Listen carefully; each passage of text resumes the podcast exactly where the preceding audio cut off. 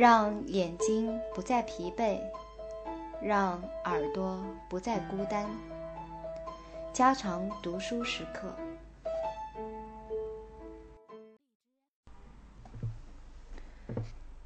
第十六章：崩溃声隆隆。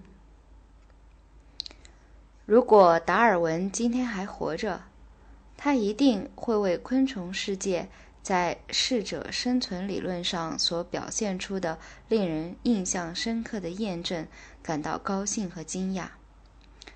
在大力推行的化学喷洒的重压之下，昆虫种群中的弱者都被消灭掉了。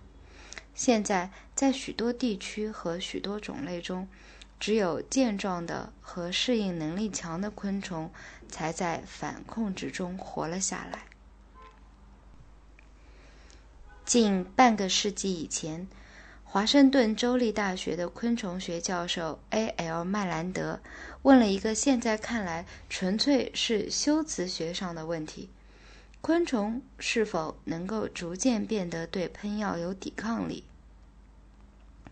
如果当时给麦兰德的回答看来是不清楚或太慢的话，那只是因为他的问题提出的太快了。他在一九四一年提出他的问题，而不是在四十年之后。在 DDT 时代之前，当时使用无机化学药物的规模在今天看起来是极为谨慎的，但已到处都引起了那些经过喷药后存活下来的昆虫的应变。麦兰德本人也陷入桑琼斯介壳虫的困扰之中。他曾花费了几年时间，用喷洒硫化石灰，称心如意地控制住了这种虫子。然而后来，在华盛顿的克拉克斯顿地区，这种昆虫变得很倔强，它们比在万纳契和雅吉马山谷果园中时更难被杀死。突然的。在美国其他地区的这种介壳虫似乎都有了同样的一个主意，在果园种植者们勤勉的、大方的喷洒硫化石灰的情况下，他们都不愿意再死去了。美国中西部地区的几千英亩优良果园已被现在这种对喷药无动于衷的昆虫毁灭了。然而，在加利福尼亚，一个长期为人们所推崇的方法，用帆布帐篷将树罩起来，并用氢氰酸蒸汽熏这些树，在某些区域开始产生令人失望的结果。这一问题被提到加利福尼亚柑橘实验站去研究。这一研究开始于1915年左右，并持续进行了四分之一世纪。虽然砷酸铅成功的对付雪蛾已达四十年之久，但在本世纪二十年代，这种蛾仍变成了一种有办法抵抗药物的昆虫。不过，只有在 DDT 和它的各种同类出现之后，才将世界引入了真正的抗药性时代。任何一个人只要有点最简单昆虫知识。或动物种群动力学知识，是不应对下述事实感到惊奇的：即大约在很少的几年中，一个令人不快的危险问题已经清楚地显现出来了。虽然人们慢慢的都知道昆虫具有对抗化学物质的能力，但看来目前只有那些与带病昆虫打交道的人们。才觉悟到这一情况的严重性。虽然现实的困难是以这种似是而非的理论为依据，但大部分农业工作者还在高兴地希望发展新型的和毒性愈来愈强的化学药物。人们为了认识昆虫抗药性现象，曾付出了许多时间，但昆虫抗药性本身的产生。却远远不要那么多时间。在一九四五年以前，仅知大约有十几种昆虫对 DDT 出现以前的某些杀虫剂逐渐产生了抗性。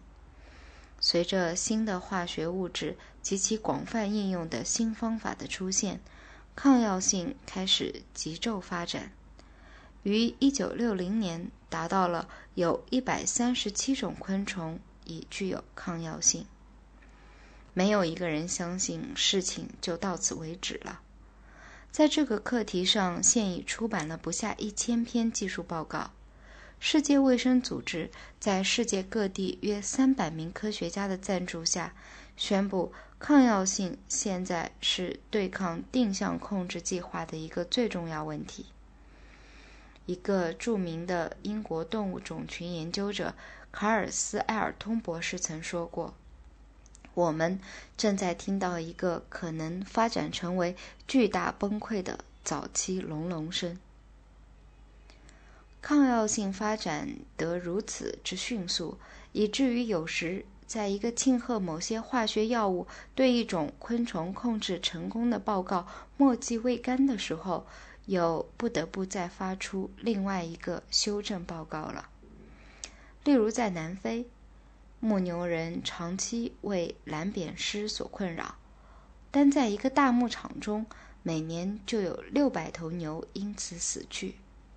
多年来，这种扁虱已对生喷剂产生了抗药性，然后又试用了六六六。在一个很短的期间内，一切看来都很令人满意。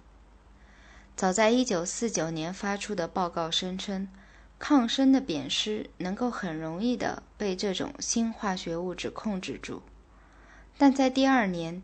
一个宣布昆虫抗药性又向前发展了的悲哀通告不得不出版了。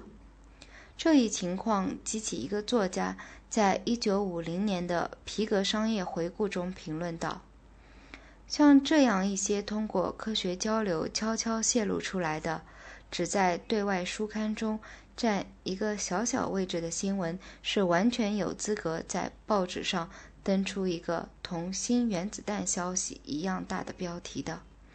如果这件事的重要意义完全为人们所了解的话，虽然昆虫抗药性是一个与农业和林业有关的事，但在公共健康领域中也引起了极为严重的不安。各种昆虫和人类许多疾病之间的关系是一个古老的问题。阿诺菲莱斯蚊可以把疟疾的单个细胞注射进入人的血液中。其他一种蚊子可以传播黄热病，还有另外一些蚊子传染脑炎。佳音并不叮人，然而却可以通过接触使痢疾杆菌沾污人类的食物，并且。在世界许多地方起着传播眼疾的重要作用。疾病及其昆虫携带者及带菌者的名单中，包括有传染斑针伤寒的狮子、传播鼠疫的鼠蚤、传染非洲嗜睡病的碎碎鹰、传染各种发烧的扁虱等等。